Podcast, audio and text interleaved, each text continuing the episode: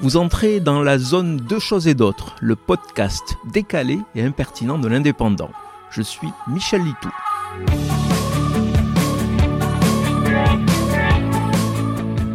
Je vous ai déjà expliqué précédemment dans ces lignes l'effet toujours bénéfique sur le moral de l'ajout du fromage fondu sur nos aliments.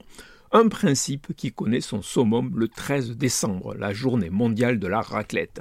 Et certains prennent cela très au sérieux, puisque ce jour-là, mardi prochain, la marque Richemont ouvrira les portes de son premier hotspot à Paris, le spot le plus fondu de France, selon le slogan officiel. Jusqu'au dimanche 18 décembre, ce restaurant éphémère proposera des menus originaux à base de raclette. Le tout dans une ambiance conviviale, avec 7 de DJ le soir pour éliminer les milliers de calories ingurgitées auparavant.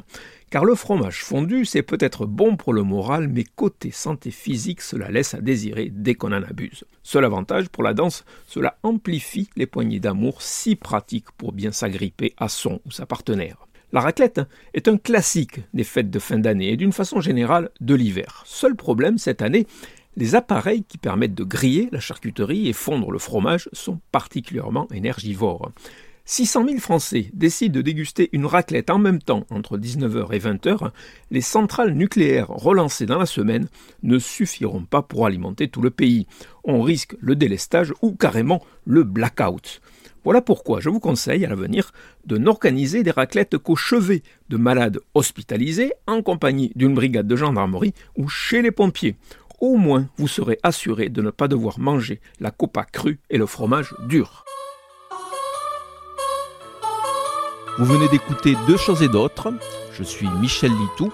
Si ce podcast vous a plu, retrouvez ma chronique tous les jours dans l'Indépendant. À demain!